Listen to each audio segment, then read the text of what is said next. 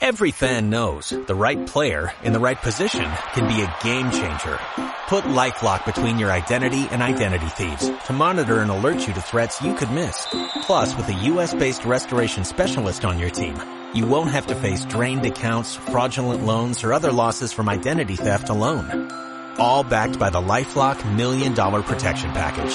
Change the game on identity theft. Save up to 25% your first year at LifeLock.com slash aware.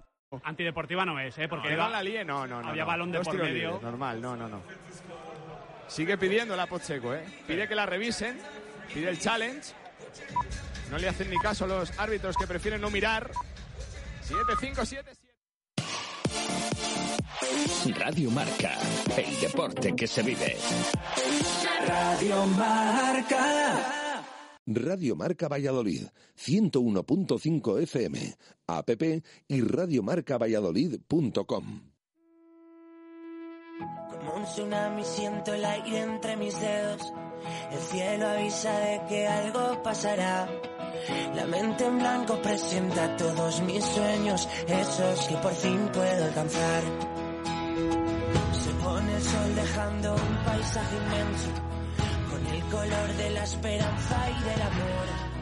Como una estrella deja huella mientras muere, eso es lo que tengo que aprender. En mi mano voy a ver que algo hoy puede suceder y la euforia dejará un secreto al que gritar, un secreto al que cantar. Como el aire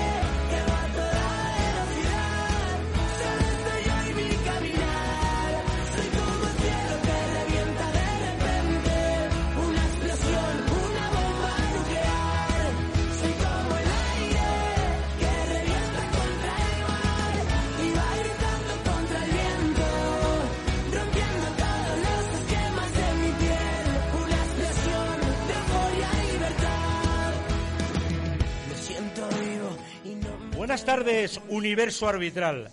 Estamos de vuelta, estamos de regreso. Qué ganas tenía todo el equipazo de Universo de que llegara este 14 de septiembre. Sobre todo nos hemos marcado un objetivo, entretenerles. Por delante tenemos muchos miércoles donde de manera única y exclusiva acercaremos lo que nos gusta, el arbitraje. Mantendremos nuestro espíritu de dar voz a todas las partes del fútbol. Y este año con más participación de oyentes, jugadores y entrenadores. Por delante tenemos una hora con el mejor equipo de Universo Arbitral.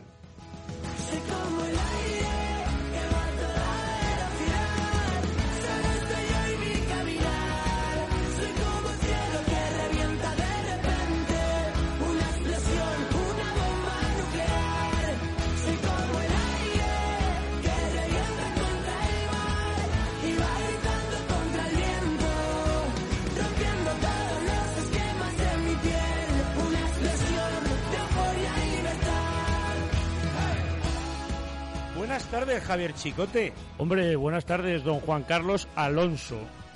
Qué ganas tenía de estar aquí a tu izquierda. Sí, Por fin ya se me ha hecho largo el verano, ¿eh? Se me ha hecho largo es el te verano. has pegado un veranito. eh, Bien, sí, hombre. Se han acabado las fiestas de los pueblos ya, ¿no? Eh, Sí, bueno, entre, queda alguna todavía? entre mi verano y tus retrasos en los viajes, pues al final, pues esto se nos ha alargado demasiado, ¿no? ¿No crees? Pero bueno, con ganas, con ganas de empezar este año, con- eh, agradecer, por supuesto, pues a, a todos los oyentes, ¿no? Y a, por supuesto, a Radio Marca Valladolid que nos deje este espacio otra vez para hablar de arbitraje, para tener protagonistas, para tener entrenadores, para tener jugadores. Bueno, pues yo creo que nos hemos retrasado un poquito a lo mejor con el inicio de la temporada, pero con muchas ganas, con mucha fuerza, para debatir, para aportar nuestra granito de arena y bueno, yo creo que además tengo una sorpresa para ti Hombre, porque hay un, bien. un protagonista que te quiere saludar. ¿eh?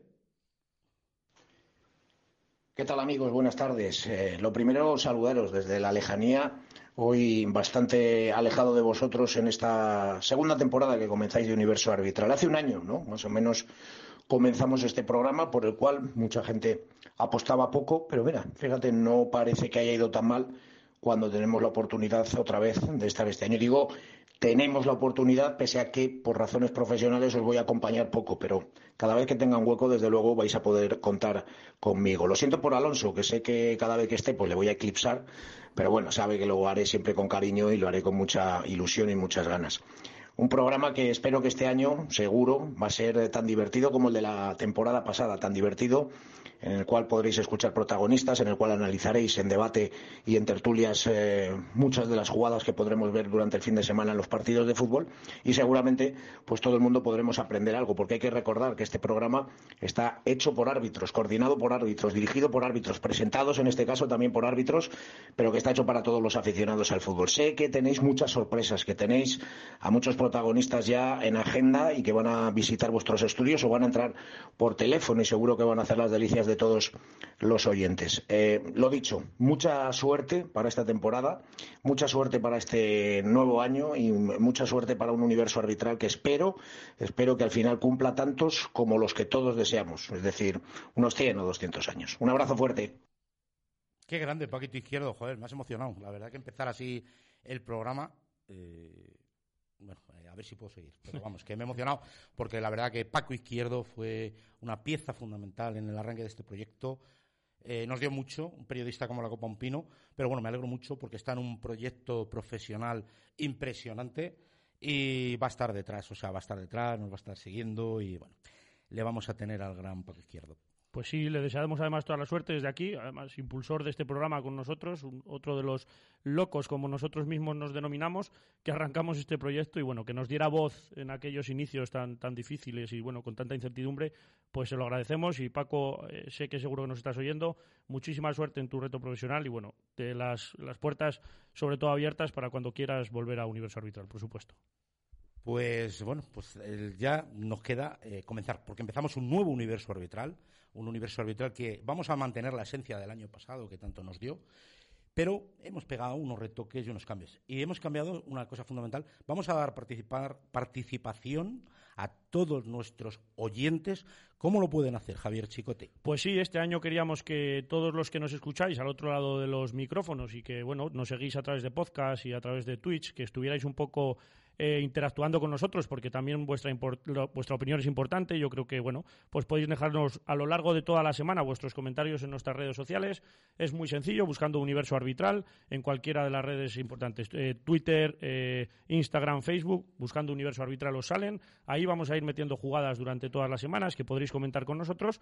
Y bueno, también desde la cuenta de Twitch de Universo Arbitral, que estamos transmitiendo el directo, un saludo también a todos los que nos estáis viendo por allí, pues podéis dejarnos vuestros comentarios en directo que vayamos comentando a lo largo del programa. Pues eh, fundamental, ¿no? Este año la sección, dentro de Universo Arbitral, hemos creado una sección nueva, ¿no? que es el Comité de Expertos, que hemos querido darle un punto donde eh, las opiniones sobre jugadas tengamos un entrenador, un periodista y tú como árbitro. Eh, sí, yo creo que es importante, ¿no? Que a la hora de analizar ciertas jugadas, pues no solo seamos en universo arbitral seamos árbitros, sino que como ya la gente en Twitch está viendo, pues tenemos más protagonistas que son que están muy relacionados y muy implicados en el mundo del fútbol y que nos pueden ayudar a entender muchas situaciones que los propios árbitros a veces no comprendemos o nos cuesta más ver, ¿no? Y en este caso, pues eh, como digo, ya quien nos esté viendo en Twitch eh, está viendo a nuestros protagonistas y cuando quieras y estés preparado tú, pues les presentamos. Pues Empieza por el entrenador, porque el periodista es de la casa, entonces que espere. Pues mira, el entrenador, a ver si la gente que nos está escuchando en la radio con estas tres pistas que yo voy a dar eh, le, pone, le pone cara o voz. Eh, es un entrenador de aquí de Valladolid, nacido en Valladolid, vallisoletano de toda la vida, que ha entrenado casualmente a clubs aquí en Valladolid, entrenador en Parque Sol, entrenador en el sur, y que es entrenador nacional. Pero si me vas a permitir un momento, si me vas a permitir un momento, y seguro que Álvaro Calvo me va a permitir porque tenemos pues una persona muy importante dentro del mundo del arbitraje. Eh, lo ha sido todo, ha sido mundialista, ha pitado finales de Champions y sobre todo es un maestro de las reglas. Tú decíamos, ¿qué persona quieren los árbitros? Eh, para empezar, que del año pasado aprendieron mucho y siempre todos quieren escuchar la opinión de esta persona. ¿Tú, ¿Tú quién crees que es? Hombre, yo trabajé cerquita, ¿no? Me tocó me tocó trabajar eh, pues con sus instrucciones, con sus consejos y bueno, yo creo que es muy importante tener gente como el protagonista para que nos cuente un poquito de la actualidad del arbitraje. Don Manuel Díaz Vega, buenas tardes. Muy buenas tardes. Eh, le, escucho un poco bajo. ahora sí, ahora sí. Don Manuel, que es un placer que vuelva, vuelva a Universo Arbitral después de la temporada pasada y del buen feedback que tuvimos con todos los árbitros de su intervención. ¿Cómo está? Pues bien. Aquí en el caso del verano, pues, eh, para empezar la nueva temporada. Eh, para la nueva temporada, que además todavía sigues en labores importantes en el fútbol internacional, ¿no?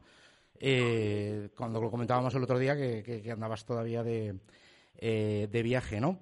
Eh, fundamentalmente, bueno, pues mm, los árbitros siempre eh, de Díaz Vega eh, esperamos ese consejo, esa experiencia, ¿no? Y, yo me gustaría empezar por un punto que muchos chicos ahora en, la preparación de los partidos y demás. ¿Cómo preparaba Díaz Vega los partidos? Pues en aquella, aquella época nos preparábamos en difícil tanto en porque no teníamos las posibilidades se tiene hoy y los audiovisuales, de, de vídeos, de, de manejar con las torres más, bien las tácticas, los sistemas de, de los equipos. Y fundamentalmente, pues con una, una información muy casera de cómo eran los equipos, si se iban a la altura de juegos, y que especialmente no, teníamos el lugar. Y digamos que era un poco nuestro principal caballo de batalla. Nuestros asistentes españoles, creo que que han logrado un, un gran porvenir y un, y un gran prestigio precisamente por, por lo, lo bien que han actuado siempre en este tipo de, de, de partidos. Recuerdo eh, partidos que especialmente jugaban, no sé, cuando vino Menotti en el tipo de club, que se ha hecho de hacer, saltar la defensa en línea prácticamente hasta Perdona, eh, Manolo, nos está llegando el sonido un poco distorsionado. No sé si podemos a lo mejor repetir la llamada o, o, te, o puedes moverte a otro lado a lo mejor. Sí, pues yo creo que mejor colgamos y repetimos, la, llamada. Repetimos la llamada. sí. Bueno, pues esto es el directo. El, padrino, pero esto es lo que tiene directo, ¿no, Jesús? Hombre, esto es, eh, sí, sí, esto es, esto es así. Esto muchas veces, pues, pero, pero ya tienes tablas, Juan Carlos, tienes tablas, eh, Javier también. Esto de, del año pasado y ya sabéis esto de repetir la llamada y todas estas cosas para intentar que suene bien. O sea que es el directo, pero los avisos Lo importante son nuestros oyentes. evidentemente, son nuestros oyentes y evidentemente pues se merecen el, el mejor sonido, ¿no? Entonces, eh, Manuel, ¿estás por ahí? Yo estoy, estoy. Ahora sí, perfecto, alto y claro, además. Era problema nuestro. Que sí, que eh, nos comentabas un poco que, bueno, pues el estudio, que fuiste pionero, y yo para mí, perdona que diga, el padre, el padre del arbitraje moderno, ¿no? Lo que fue en España. Y, evidentemente esto es lo que hacen ahora los chavales. Pero mm, a nivel de aficionado, eh, ¿esta preparación de partido puede influir o condicionar al árbitro? no sé, por un ejemplo, un jugador que simula. Eh, bueno, hoy día, como eh, explicaba antes, eh, con el VAR ya tienen muy pocas posibilidades los jugadores especialistas en el engaño en, provocar, digamos, esa, ese engaño, esa, esa ficción, ¿verdad? Pero conociendo al jugador mm, servía de poco. Yo recuerdo que en mi época pues había jugadores con gran con gran especialización en, el, en la simulación y valía de poco porque cuando creías que mm, eh, ibas a estar pendiente de él y si no le pitabas la falta, a ese día se la hacían. Con lo cual, es decir, lo que vale es, mm, bueno, la preparación, especialmente en este caso la ubicación y la concentración para saber si efectivamente le pueden hacer falta o no. Intentarse extraer, ¿verdad? Sí, porque eh, eh, predisponer eh, predisponerse uno en contra de que haya un jugador que simula y pues no le voy a pitar la falta, pues eh, cometemos el mismo error que, pitándola cuando no es. Sí, sí, está, está, está totalmente claro y, estoy totalmente eh, de acuerdo y es un, gran consejo para, para, para bueno, pues los árbitros actuales, ¿no? que está muy bien hacer el prepartido, pero evidentemente eh, no tiene por qué, por qué condicionar. Eh, en tema de estadios, pues has estado en los mejores del mundo, en los mejores de España, con ambientes tremendos, ¿no? Hay veces que hay aficiones y, circunstancias que piden, bueno, pues esa presión al árbitro, esas pitadas. ¿Cómo le influye a Manuel Díaz Vega una pitada o en cierta manera?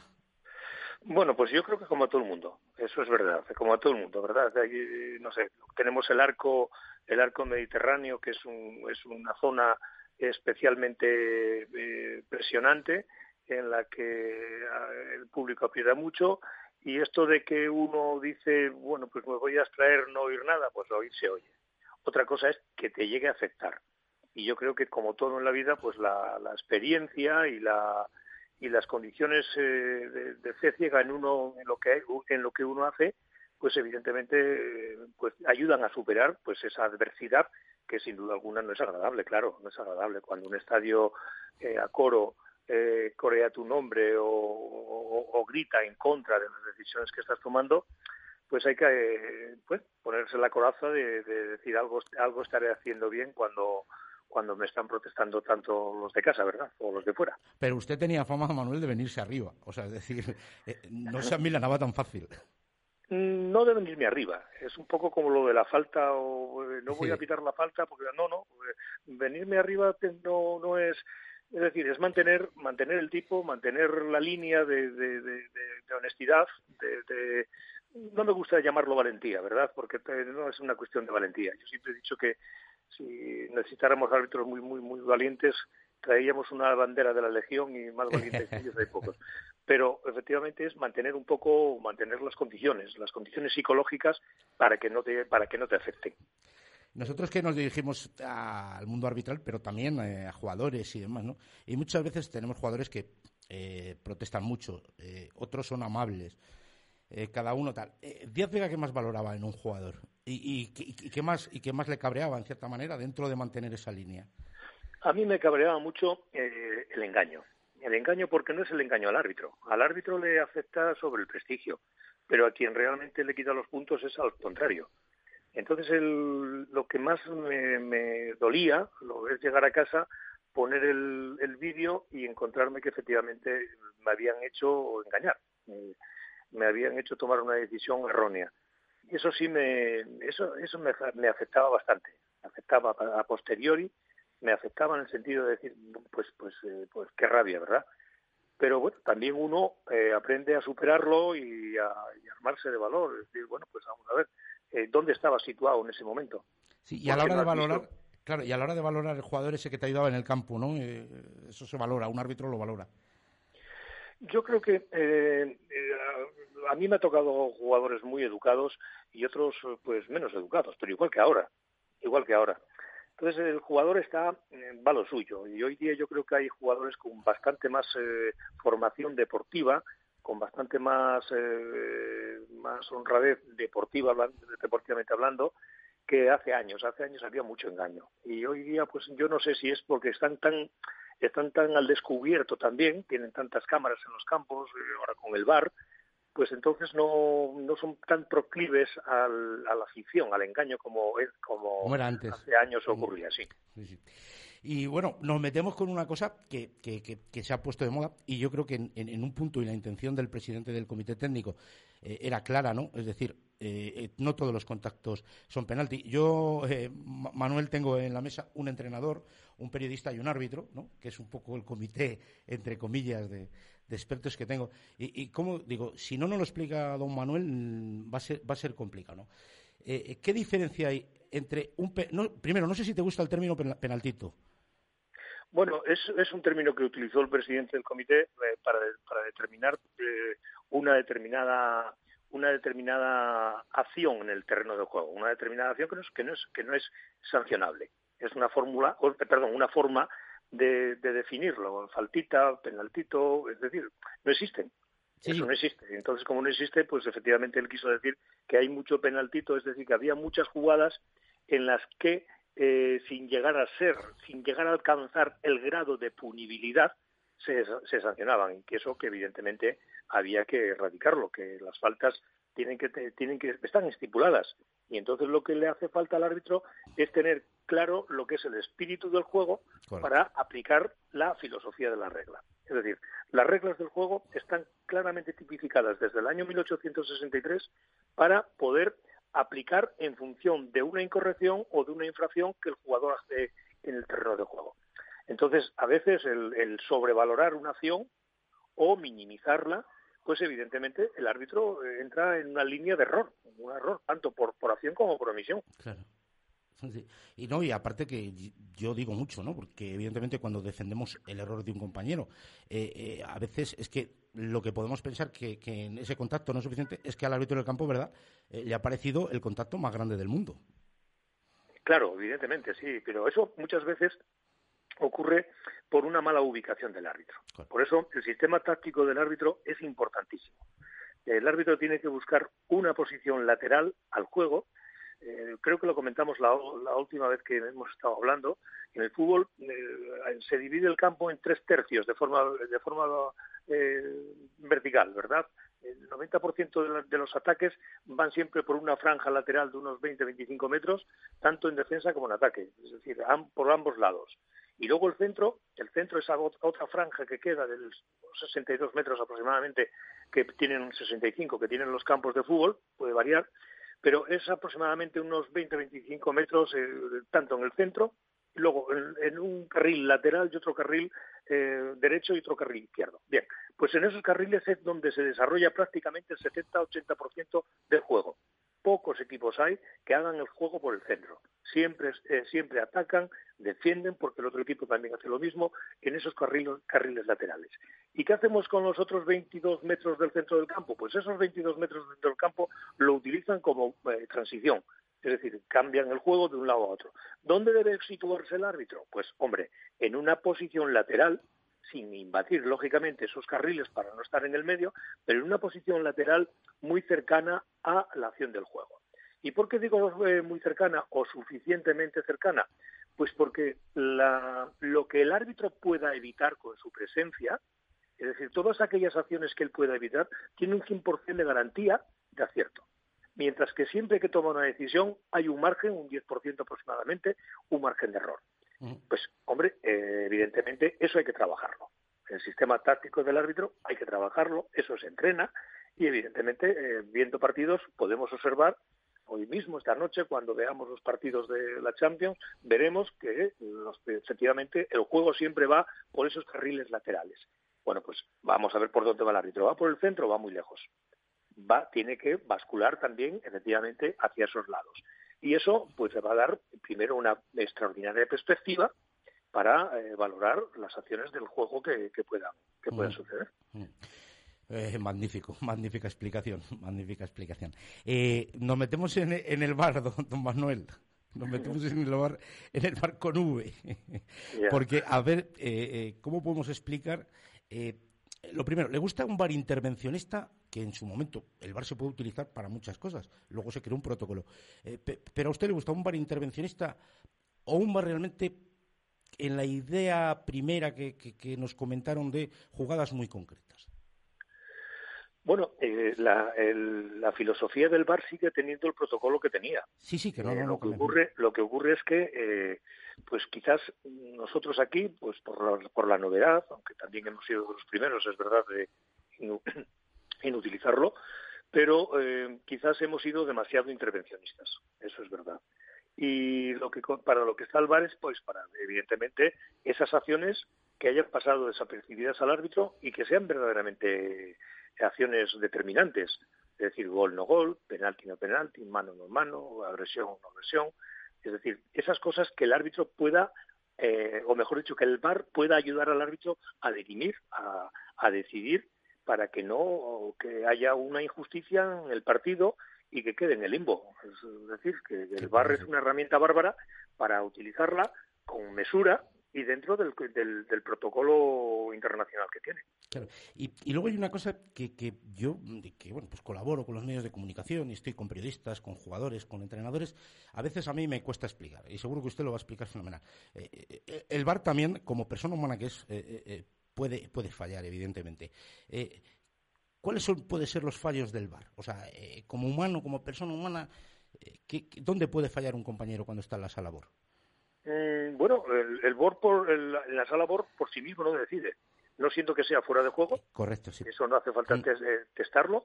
No siento que sea un gol, que no hace falta tampoco decirle al árbitro que vaya a verlo, o una, o una agresión eh, diáfana, clara, que pues tampoco hace falta. ¿Dónde puede estar? Pues evidentemente en la valoración de las jugadas de, de, de área, eh, agarrón o no agarrón, penalti no penalti, eh, dentro o fuera, en ese en esa eh, disyuntiva que se crea a veces eh, si está sobre la propia línea o no está sobre la propia línea. Y entonces es ahí donde, eh, si existe la falta, si la falta existe, es donde llaman al árbitro para que vaya para que vaya a verla, que es el que toma la decisión. Pero en esa recomendación que hace el VAR, eh, a veces eh, puede haber un exceso de intervención, como comentabas antes, ¿no? Y yo creo que el VAR a veces pues, puede tener esa duda sana, ¿no? De decir, eh, está el límite de la jugada, ¿no? Que después de que le haya el árbitro cantado lo que ha visto, ¿no? Eh, entonces, por eso, eh, un poco esos motivos que a veces, pues yo creo que es lo que la gente al final le cuesta más entender, ¿no? Que el VAR parece que no se puede equivocar y a veces yo creo, ¿no? Que se equivoca. Sí, sí, claro, evidentemente. Hemos visto, el año pasado no muchos, pero hace un tiempo hemos visto, no solamente aquí, sino en los partidos internacionales, pero si de, nos fijamos ahora concretamente en los partidos internacionales, eh, las instrucciones que ha dado UEFA, pues son estas, es decir, el, el VAR está para lo, para lo verdaderamente evidente, lo que no se discute, lo que no se discute, lo que cuando el VAR toma una decisión es aquello que no se discute. Y luego quedan una serie de jugadas que puedan que puedan estar ahí dentro de ese cajón desastre en lo que cabe todo, que puedan tener un 60% de falta y un 50% y un 40% de no falta. Y claro, yo creo que ahí el VAR no, no entra. No entra porque no puede aportar un alto porcentaje de veracidad en, en, la, en la acción que se acaba de producir. Sin duda, como siempre y tal. Eh, pues don Manuel, de verdad, eh, le damos las gracias por haber sido el padrino de esta nueva temporada de Universo Arbitral, nuestra segunda eh, temporada. y no sé si a lo mejor puede, puede, sonar un poco atraco, pero que tiene los micrófonos para aclararnos estas dudas cuando usted quiera. Pues yo estoy encantado de haber participado aquí con ustedes hoy para el comienzo de esta nueva temporada. Y si nuestras conversaciones pueden ser de ayuda para los árbitros, para los que empiezan y los que ya están en el fragor de la batalla, pues hombre, eh, encantados de la vida, porque yo creo que justamente eh, en una actividad tan tan compleja, ¿verdad? En la que todo el mundo opina, todo el mundo tiene razón, pero solamente uno puede tomar la decisión, pues cuanta más luz y cuantas más eh, ayuda, eh. ayuda pueda tener, pues muchísimo mejor. Muchas gracias. Uy, y una, una, una, última cosa. No sé si usted ha, ha escrito algún, algún libro de reglas de juego, porque algún compañero lo ha preguntado. No sé no, si, y, no. Si no, y si no es así, eh, eh, ¿por qué no se anima de un reglamento de reglas comentadas? Porque desde un mítico como fue don Pedro Escartín, ¿no? Yo creo que Sí. nos formamos todos, eh, desde aquí le lanzamos el guante a que se anime. Pues que porque hoy día cualquier libro eh, que se pueda eh, con la con la evolución que tienen las reglas de juego, cualquier libro que se pudiera escribir quedaría obsoleto al año siguiente.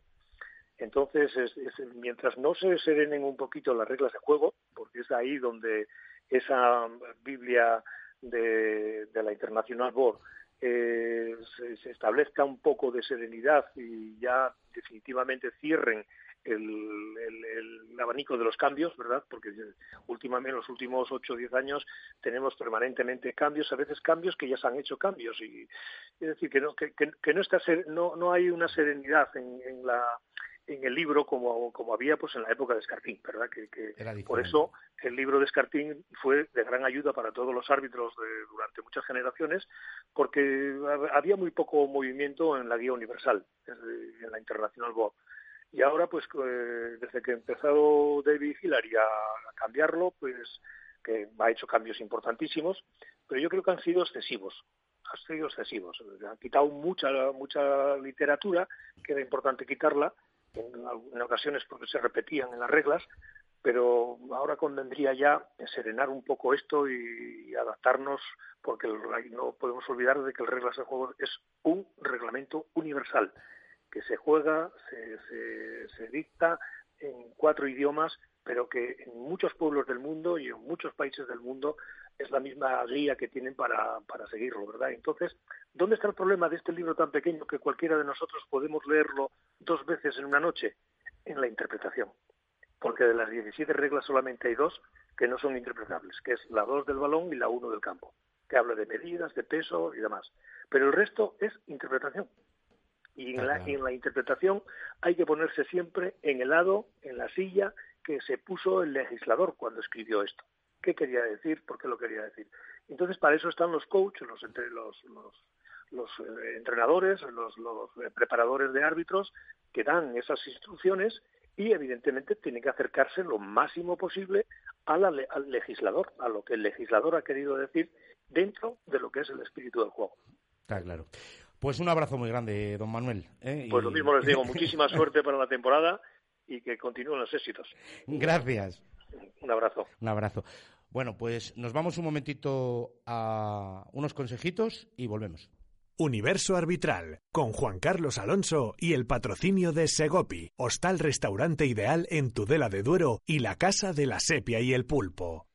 Bueno, pues la verdad que una pasada, ¿no? Nos habíamos quedado con este comité de expertos que van a decidir las jugadas a partir de ahora y nos habíamos quedado, estabais hablando de un entrenador nacional como Álvaro Calvo, ¿no? Un vallisoletano, entrenador nacional que entrenó en el Parque Sol y la Sur, Álvaro Calvo, que va a acompañarnos durante este añito en este pequeño comité de expertos que hemos hecho para analizar esas jugadas que afecten pues tanto al Real Valladolid como otras interesantes que se dan en nuestra liga en segunda división. Bienvenido y muchas gracias por cogernos esa invitación, porque bueno, ya sabes que eh, para nosotros es importante tener, tener gente de fútbol cerca. Muchas gracias a vosotros y bueno, buenas tardes a todos. Bueno, pues nada, ¿eh? aquí no te cortes y como cuando me das caña a mí por grupos de WhatsApp, además, él es Alvar, ¿eh?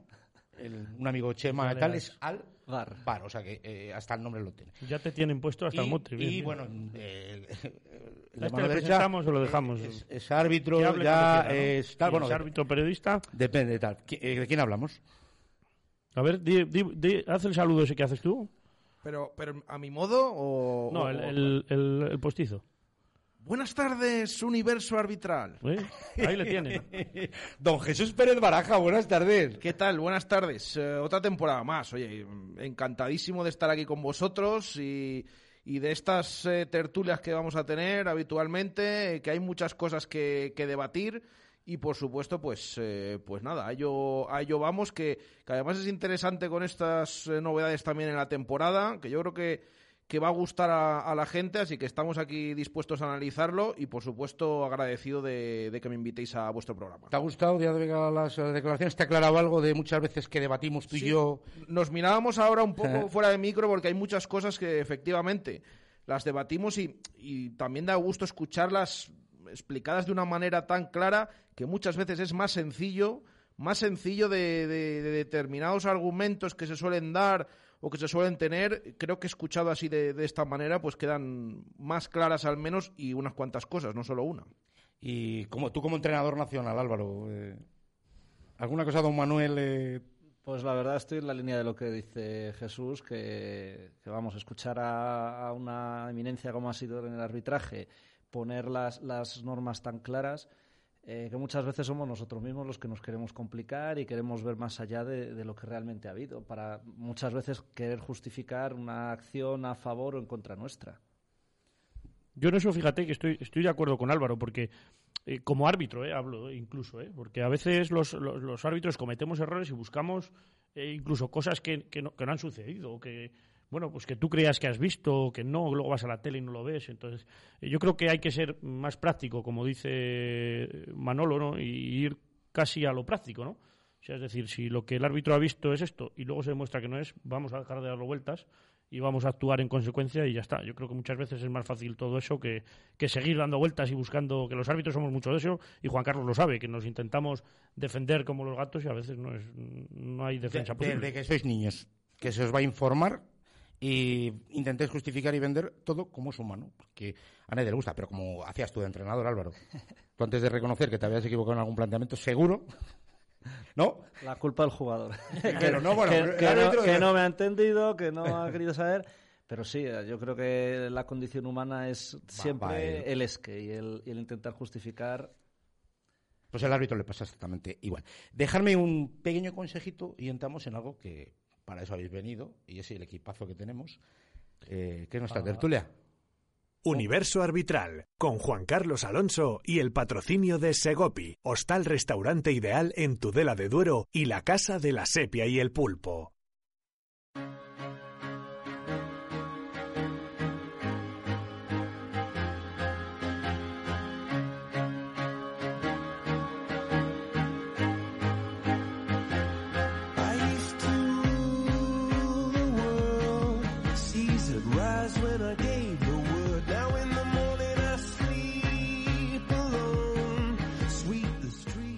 De tertulia en Universo Arbitral con Álvaro Calvo, don Jesús Pérez Baraja y Javier Chicote, que este año hemos denominado la comisión de expertos que darán el resultado a la jugada de la semana que ustedes han opinado en nuestras diferentes redes sociales, como ha dicho eh, Javi Chicote, o sea que menuda responsabilidad tenéis este año. No, es que lo de comité de expertos ya suena...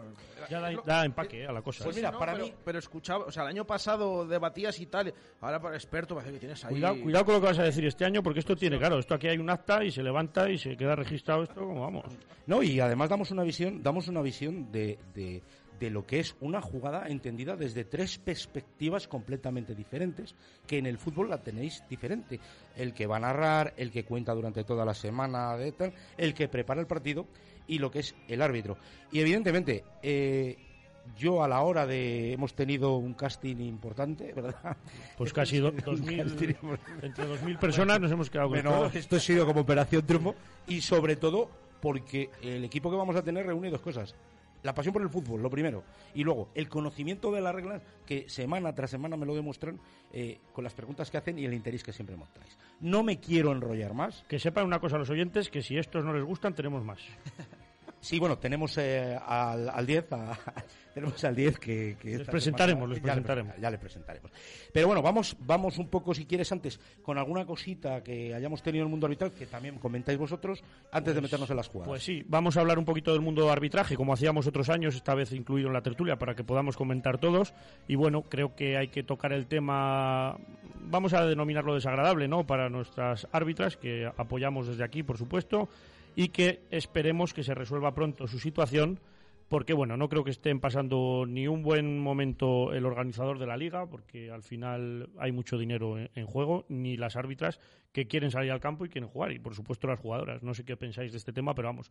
Nosotros desde aquí, por supuesto, esperemos que, que esto se solvente de la mejor manera posible y lo antes posible, por supuesto. No sé, Álvaro, qué piensas de todo este rollo, pero. Pues yo, yo soy persona de números y creo que, que lo que no, sé la reivindicación que están haciendo, en este caso las árbitras, pero los números tienen que soportar mm, la reivindicación que tienen. Es decir, eh, no sé si lo que piden es mucho poco en función de lo que generan, pero yo siempre mm, soy y voy a ser fiel defensor de que en función de lo que generes, me da igual el sexo, me da igual eh, el deporte, me da igual el ámbito en la vida, en función de lo que generas y el dinero que muevas, así es como, como te deben de remunerar en cualquier trabajo, no solo en el arbitraje.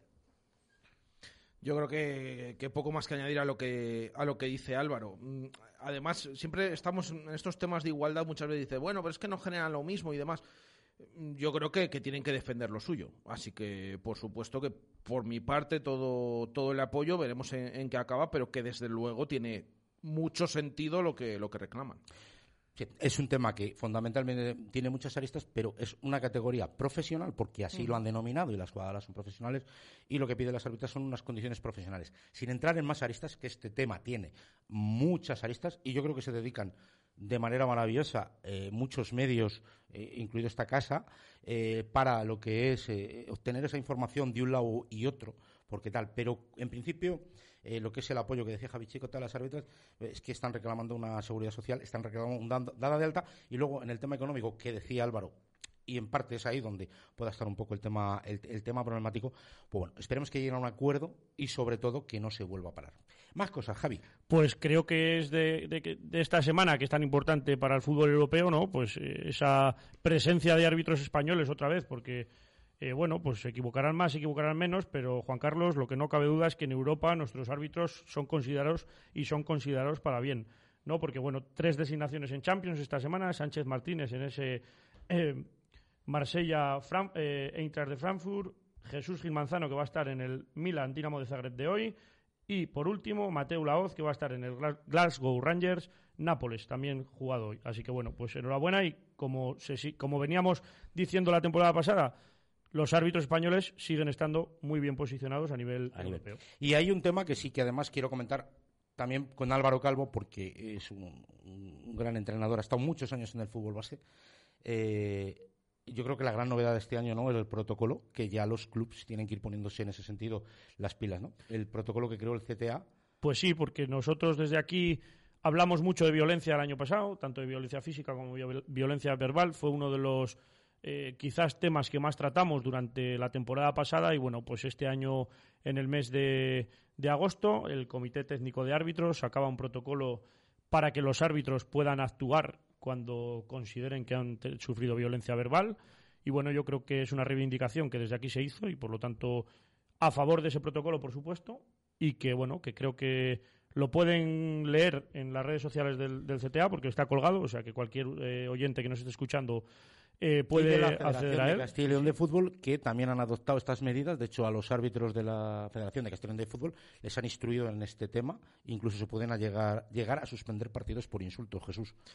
Lo hablábamos mucho el año pasado y es que me parece perfecto. O sea, que se tomen, que realmente esté, quede mm, en algún lugar reseñado, ¿no? Y que esto se pueda, se pueda tomar con, con todas las de la ley, eh, todas estas decisiones, porque muchas veces que se piensa o la potestad que se tiene para hacer determinados asuntos, bueno, de esta manera, eh, igual que existe una normativa, mm, pues que exista de esta manera, mm, pues es el lugar donde se refleje y que desde luego no solo si ya habitualmente estábamos de acuerdo en que en momentos determinados se pudieran suspender eh, partidos o no por estas circunstancias, pues que ahora quede reflejado y así, si está escrito, todavía mejor que mejor y seguro que todos estamos de acuerdo. Álvaro, ¿tú crees que se podrá llevar luego realmente a cabo? Tú que estás mucho ahí a pie de... Pues como tal, la iniciativa me parece perfecta, porque el árbitro no deja de ser un deportista más, que está en el terreno de juego igual que se han parado partidos por insultos racistas o homófobos, o igual que hay un, se abre un expediente a determinado campo, determinada afición, porque se está metiendo reiteradamente insultando a un jugador rival, pues también creo que, el árbitro, como digo, es un deportista más y también tiene que, entrar ahí el CTA. Pues eh, perfecto. Antes de meternos en harina, ¿eh? si te parece. No sé si alguna cosa importante no hay nada más. De momento esta semana. Eh, pues antes de meter una, una harina, unos pequeños consejitos. Universo Arbitral, con Juan Carlos Alonso y el patrocinio de Segopi, hostal restaurante ideal en Tudela de Duero y la casa de la sepia y el pulpo. Bueno, pues hoy en la tertulia de jugadas que nos van a analizar eh, un entrenador, un periodista y un exárbitro, eh, hemos querido coger tres por su naturaleza que han sido penalti. Eh, en el sentido, dos se han señalado como penalti a través de una revisión en, el y otro que no. El otro le vamos a dejar como jugada de la semana, como poníamos eh, en las redes de juego, que era cuando el derribo de Juanpe a Plata. Entonces, bueno, abre, abre fuego, chicote. ¿Por cuál quieres empezar? ¿El de Getafe o el del Che? Explica la jugada y eh, la que más te guste, Alonso. Te voy a dejar hasta que la expliques, fíjate. Mira, pues mira, la de Getafe es muy fácil. Frontal del área pequeña, Mayoral conduciendo, eh, incluso yo creo que se va hacia afuera, y eh, regatea, dribla al portero, y el, portero un defensa. un defensa. Un defensa, y cae. A partir de aquí, Jesús, ¿qué te parece la jugada? Pues para mí es una jugada que es la más engañosa de todas, porque de inicio parece, me da la sensación que hay contacto, que yo creo un poco. Bueno, el árbitro de inicio, Pulio Santana, ve claro que, no es para penalti y le tienen que, reclamar desde el bar. Pero es que luego viendo la repetición da la sensación de que ni siquiera hay contacto. Y entonces eso pues cambia absolutamente todo. Me da la sensación que ni siquiera le toca. Mi percepción, mi sorpresa es cuando mandan al árbitro al bar y él había visto para mí perfectamente la jugada, no señalando penalti, y resulta que va al bar y, lo cambia. Eso fue mi sorpresa. Pero de inicio a mí me parece que es una jugada muy dudosa, pero que si ves la repetición, que siempre decimos, claro, viendo la repetición, pues todos Que no sabemos. hay penalti y no tenía que haber ido. Eso es porque eh, para mí no hay contacto, ni siquiera. Para mí no hay contacto. Álvaro. Pues a mí me gusta siempre de primeras valorar la, la acción, en este caso de penalti, con una simple. con- con- viéndola una vez. Porque ahí te pones en la piel del árbitro de lo que ha podido ver, de lo que te ha parecido, de lo que no. Y a mí, la primera vez que veo la acción, me parece penalti. El árbitro no lo interpreta así o no lo ve así y se le avisa desde el bar. Eh, a partir de ahí, es que me parecería muy fuerte. Yo tampoco he visto exactamente todas las imágenes que se le han puesto al colegiado para que, para que Pulido Santana eh, tomara esa decisión. Eh, pero como, como dice Baraja, a mí me parece que no hay contacto luego realmente. Después de ver la jugada, me parece que no hay contacto, que Mayoral cae muy bien, que, que lo exagera todo. Que no hay penalti Para mí no. y no entra el bar. Bueno, pues yo lo analizo, claro, desde el punto de vista del árbitro. Eh, Pulido Santana en esa acción está bien colocado, tiene la imagen de frente. eh, él decide no señalar el penalti. Mm, lanzo desde ya, porque creo que es importante que ojalá algún día escuchemos lo que los árbitros se dicen por el pinganillo, ¿no? O qué explicación da Pulido Santana de esa jugada, porque ya saben nuestros oyentes que los árbitros cuando peritan una jugada tienen que dar esa información a la sala BOR para que la sala BOR determine si tienen que ir al monitor a revisar la jugada o no. Entonces yo me pongo en el pellejo de Pulido Santana, creo que perita bien la acción, pero por algún motivo el VAR ve un contacto que cree que es un error claro y manifiesto, lo manda a revisar esa jugada y terminan pitando penalti. Eh, explicación.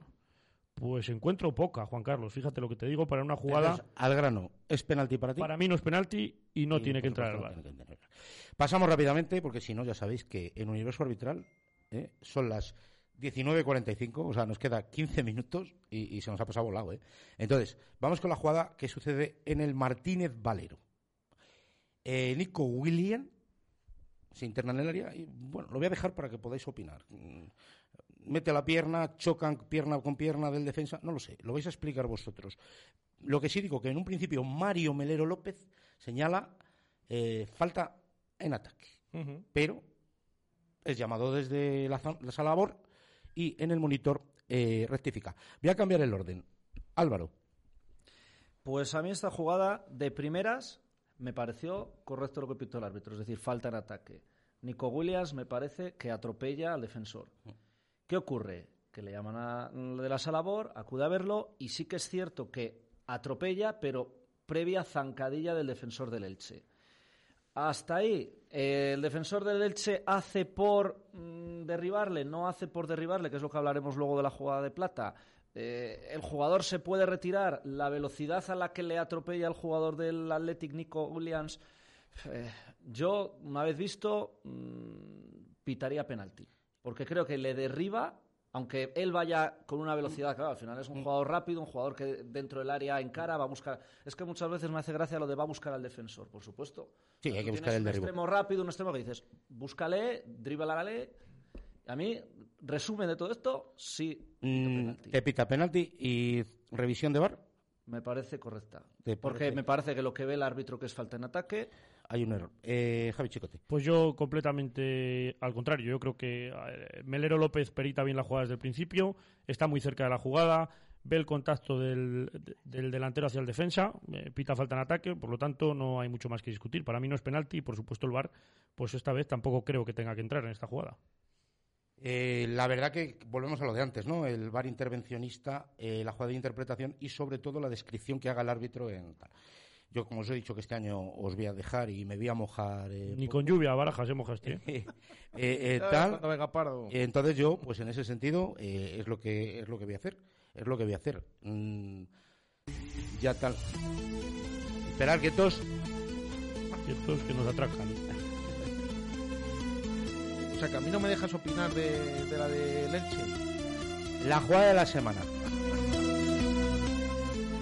La jugada de la semana es el derribo de Juan P. a Plata. Yo creo que pocas dudas ha habido de que era penalti, pero el debate se ha generado en torno si tenía que entrar el VAR. Entonces, nuestro comité de expertos, de una manera rápida, va a contestar.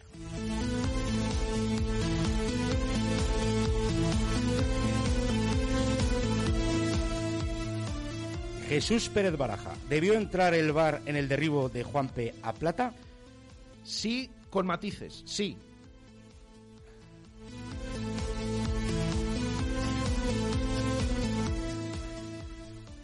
Álvaro Calvo, ¿debió entrar Jaime Latre desde la sala BOR en el derribo de Plata de, de Juanpe a Plata? Para mí, sí, sin matices.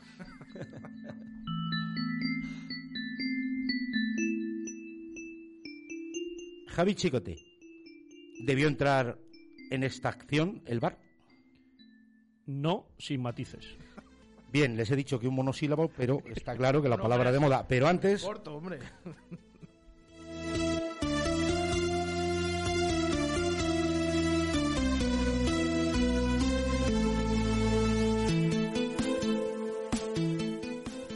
Bueno, pues si no me equivoco, si no me equivoco, el resultado de nuestra comisión de expertos es dos que debió entrar el VAR y uno que no.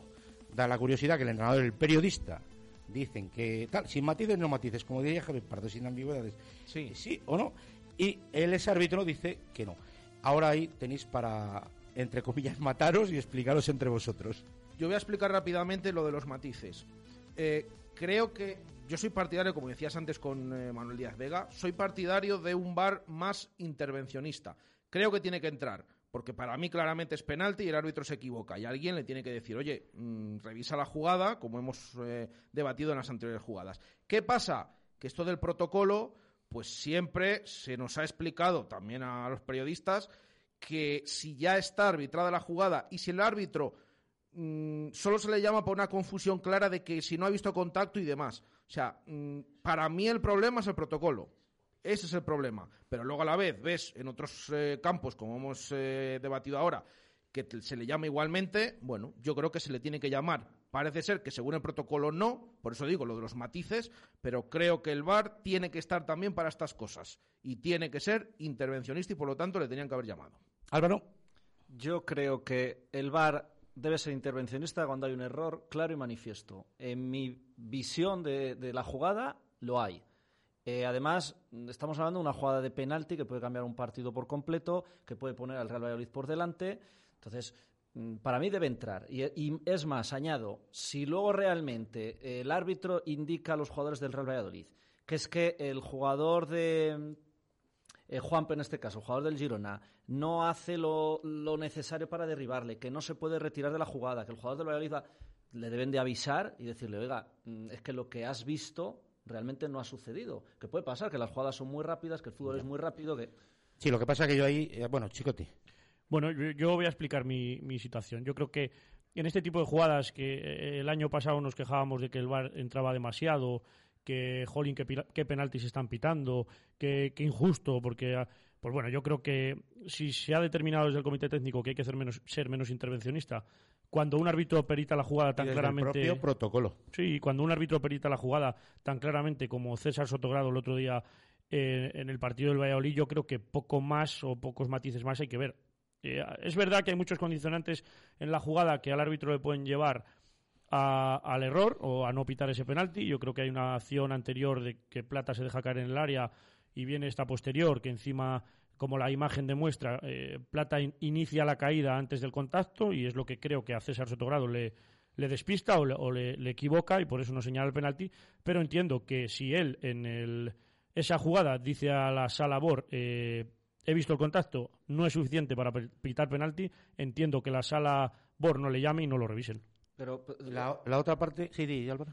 Eh, pongo el mismo ejemplo el año pasado en ese mismo campo, hablando de penaltitos, no penaltitos. El año pasado se le avisa al árbitro por el penalti de Diego Queirós, que es que... No, le pita, le pita en directo. Le pita en directo. pita, le pita en vale. No tiene nada que ver. Es que es No, como si es le que- pita en directo eh, en este sentido. eh, La clave es esa, el año pasado se pitó en directo. Eh, Yo, por resumir rápido, porque el tiempo es oro y tenemos que leer a los oyentes, eh, simplemente apuntar una cosa. Si el VAR le podemos utilizar para lo que queráis, incluso hasta para los saques de banda, si queremos. Eso sería el VAR intervencionista que hablamos, que casi sería el videoarbitraje, o sea, desde la propia Salabor. se, se, se arbitra, que se hicieron pruebas en, su día de juveniles. El protocolo restrictivo, sobre todo, es un poco, quedaría para mucho, ¿vale? De todas maneras, eh, eh, los oyentes, ¿qué es lo que nos dicen? Pues mira, tenemos muchos comentarios de, de, muchos de los oyentes durante esta semana que han ido comentando esta jugada y yo creo que, bueno, vamos a comentar unos, unos poquitos de ellos. Es verdad que, ya te anticipo, Juan Carlos, que la mayoría piensan que, que debería de haber eh, entrado al bar, si no me equivoco, un 86% así, un a un 16 que no, un 14 que no, perdón. Entonces, voy a leer eh, varios. Sí, rápido, rápido, porque. Nos quedamos sin tiempo. Nuestro amigo Mister Asubio, que daba la misma explicación que yo, que él cree que César, César Sotogrado está bien colocado y que lo que le distrae es esa, esa acción de plata que, que termina por tirarse antes del contacto. Eh, y bueno, cree que es lo determinante en la jugada. Nuestro amigo Baris también nos dice que que quizás el error, fíjate, de César Sotogrado sea un error de colocación, de que está demasiado frontal a la jugada y no puede peritar bien esa acción, que quizá debería estar un poco más lateralizado y poder visto haber visto el contacto. Eh, y luego, bueno, pues eh, eh, otro oyente nos decía que es un penalti muy claro, que el defensor cruza la pierna para frenar a Plata y hay contacto, que el VAR tenía que haber entrado, nos lo pregunta. él no entiende por qué nos intervino en esa jugada. Y bueno, pues muchos comentarios, de verdad que la mayoría diciendo que creéis que es penalti, que no entendéis esa acción del VAR de no, de no intervenir. Pero bueno, yo creo que si este año se ha dicho a los colegiados que hay que intervenir menos y los propios colegiados peritan la jugada en directo. Ya, pero yo ahí a lo mejor seguro que Álvaro quiere apuntarlo, seguro. Eh, el tema es a lo mejor la diferencia de, porque por ejemplo entró en Getafe. Los partidos, ¿no? eso Exacto. Hablamos de un claro. protocolo de cuándo debe entrar y cuándo no, y luego es que mm, se lo saltan a la tolera. Mira, yo, yo ahora mismo creo que hay un cacao mmm, con esto de cuándo tiene que intervenir. Yo creo que ya eh, hemos llegado a este punto que en la misma jornada, en días consecutivos, en un campo si entra el bar, en el otro no. Eh, Pero... Y creo que eso no beneficia, no beneficia para nada a nadie. Pero a Jesús... nadie porque genera ese, ese, ese cacao que ya, que ya no sabes eh, si el protocolo, si se puede, si no se puede, si este árbitro, si uno, si otro. Creo que, que no es beneficioso para nada y hay más dudas todavía. ¿Tienes tú en tu mente alguna temporada en el fútbol español de las recientes en las que no hayamos estado con estos términos de no, es que en este campo sí, en este otro no? Sí, pero en estos temas de los penaltis y estos penaltis que, que es que nosotros mismos, hasta debatiendo y viendo la repetición, la tienes que ver varias veces porque no, te, no terminas a eh, decir de, o, o acertar a, a, decir lo que es correcto. En, en, estos casos, precisamente, que hay más dudas, creo que debe entrar. Pero bueno, en este caso, en unos sí, en otros no. Y yo creo que es el caos que, que, que se ha generado que yo creo que urge urge cambiar. Para mí, vuelvo a lo mismo. Es que para mí el problema está en el protocolo. Mi opinión. Pues fíjate, Pero, bueno. Para mí el problema va más allá y es un problema de que las reglas de juego siguen dejando mucha interpretación en, en, en el desarrollo de este tipo de jugadas. Álvaro. Pues estoy de la línea de baraja, mira, esta vez entrenador y periodista. Estoy de acuerdo, no sé si a lo largo de la temporada coincidiremos mucho no, pero, pero estoy en esa línea. El protocolo no queda claro para mí, o lo que yo entiendo, y, y por qué en unos campos sí, en otros no, que es que al final es lo que opina el aficionado y... Eso está en la calle y eso es lo que con don Manuel Díaz Vega hemos intentado explicar. Pero al final es verdad que hay errores en el bar, errores de, exceso de intervención, que a lo mejor ahí en los audios que decía Javier Chico te ayudarían, o incluso el comité técnico en un momento determinado, eh, si tiene que decir en, en, este campo se ha equivocado y, y, todo el mundo sabría decir aquí se ha equivocado. ¿Por qué no lo hace? Porque yo entiendo que se generaría a lo mejor más ruido ¿Entiendes? Si tú mañana hay una jugada en el clásico y se le ocurre a Medina Cantalejo salir y decir eh, que ese penalti no era, y como él dijo, y como los entrenadores, pues eh, se hace en el vestuario, y ese es el problema. Pues es que mmm, vais a escuchar algo, que este año nos vamos a ir de manera diferente. Entonces, cuando suene esto, con gaitas, ¿eh? que decía Jesús, no hay cámaras, no hay cámaras, pero que Chu Rodríguez me ha robado esto para Directo Marca. Que, que no hay cámaras. Es que, es que al principio engaña. Pero mira cómo rompe ahora.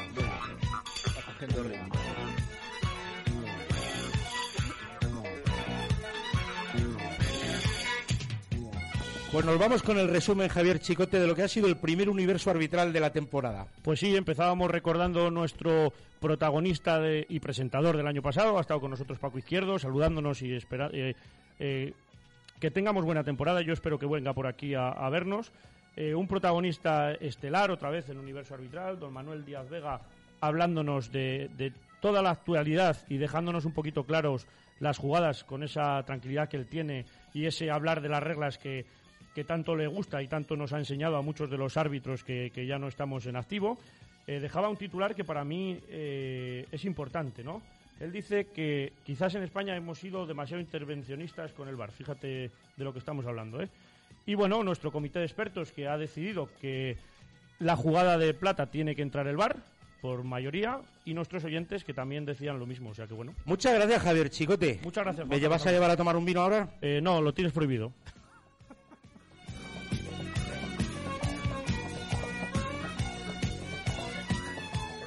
Don Jesús Pérez Baraja, un verdadero placer como siempre. Muchas gracias y cuando queráis, pues ya sabéis, solo tenéis que... ¿Algún plan. ¿Algún plan de estos que nos subes a Instagram para esta tarde? Bueno, ahora nos vamos a, a la gala de la Federación de Peñas. Perfecto. Muchas gracias, Jesús Pérez Baraja. Gracias a vosotros.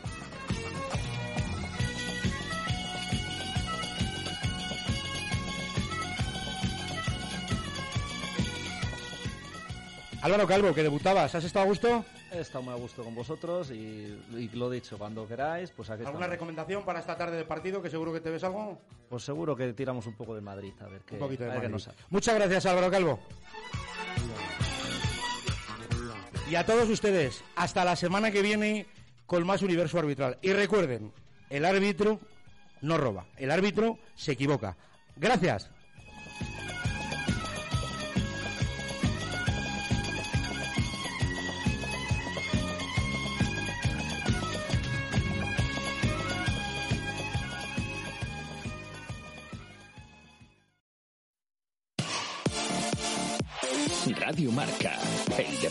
Que se vive.